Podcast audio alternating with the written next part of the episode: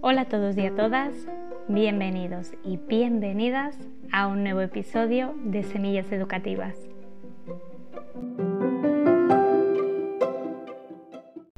En el episodio de hoy vamos a continuar hablando de las barreras de la creatividad. Si todavía no has escuchado los anteriores episodios, te invito a hacerlo después de este o el orden que prefieras. Hoy vamos a hablar del pensamiento negativo. Tanto en creatividad como en el día a día, minimizar el pensamiento negativo nos ayudará no solo a tener una vida creativa, sino a tener una vida en plenitud. Cuando tenemos una idea, normalmente lo primero que hacemos es pensar y enumerar todos los contras que tiene esa idea. ¿Os ha pasado? Cuando tenemos una idea, si estamos en medio de un proceso creativo, no ver ni pros ni contras, pensar la idea y escribirlas. De esto hablo bastante en el episodio de evitar el juicio. Pero cuando ya tenemos que empezar a valorar, está bien fijarnos en las contras, en las partes negativas, por así decirlo. Pero también es muy importante ver la parte positiva. Así que me gustaría, a partir de mi experiencia, os pueda recomendar diferentes ideas para minimizar el pensamiento negativo, tanto en creatividad como en el día a día. La primera idea que quiero resaltar es el tema de practicar la gratitud. De verdad, para mí ha sido un antes y un después. Puedes hacerlo de la manera que te sea más cómoda. Yo lo suelo hacer por la mañana y aprovechando que estoy escribiendo ya en mis páginas matutinas.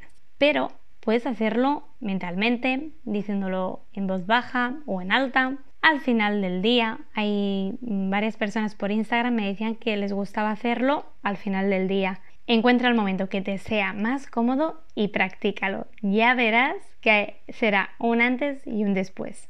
Otra idea que estoy empezando a implementar y que me está encantando es el tema del mindfulness observar en los pensamientos negativos, el sufrimiento, todo aquello que nos incomoda, ponerle atención. Al principio es bastante incómodo, pero de verdad, cuando haces el ejercicio de estar presente, aquello que sientes, aceptarlo, comprenderlo, incluso abrazarlo, cuando lo abrazas y lo comprendes, aquello que te hacía sufrir, aquellos pensamientos negativos, se vuelven más ligeros. Y la verdad que el proceso es maravilloso porque de esta manera no estamos tapando ni huyendo de nuestros pensamientos, sino los estamos minimizando. Porque al final el pensamiento negativo es algo natural, es algo que nos protege y ser conscientes de ello y poder minimizarlo nos ayudará en el día a día. Algo muy relacionado con lo que estamos hablando sería el tomar conciencia ser consciente de cómo nos hablamos, porque la verdad, el mayor enemigo o enemiga que podemos tener somos nosotras mismas.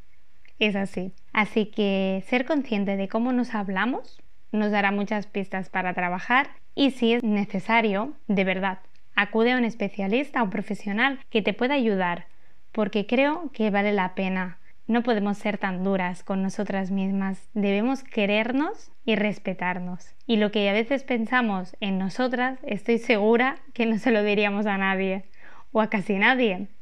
Por último, cuando ya hemos estado practicando la gratitud, hemos estado siendo conscientes de lo que nos incomoda, de lo que nos duele, de esos pensamientos. Cuando ya hemos hecho todo el proceso, creo que es interesante poner foco en lo positivo, en todo lo bueno que tenemos.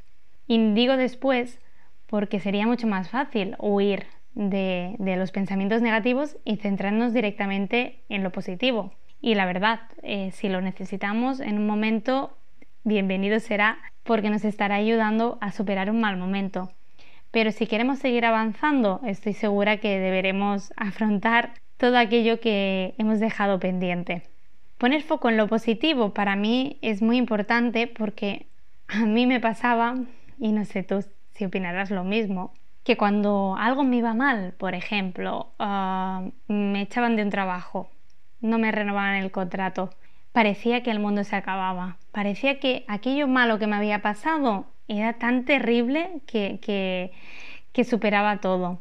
Y cuando te das cuenta de que alguna área de tu vida puede estar cambiando, puede estar tambaleándose, si abres un poco la óptica, ves que el resto de áreas de tu vida posiblemente sigan exactamente igual. Porque aunque me hayan echado del trabajo, eh, mi familia sigue estando ahí, mis amistades siguen estando ahí, mis hobbies siguen estando allí. Entonces, ¿realmente cambia toda mi vida? No, cambia solo una área. Y eso a mí me ayudó mucho a no ser tan negativa, porque cuando nos pasa algo solemos ya pensar que todo nos va mal, pero cuando ves que hay tantas cosas que siguen igual, dices, bueno, pues no es el fin del mundo, no es tan negativo lo que me ha pasado, podré superarlo. ¿Y tú? ¿Practicas alguna de estas herramientas para minimizar el pensamiento negativo? Me encantará leerte en comentarios o por mi Instagram, Semillas Educativas, saber qué opinas, donde allí hemos estado hablando en varios posts sobre este tema. Nos vemos en el próximo episodio. Espero que te haya gustado.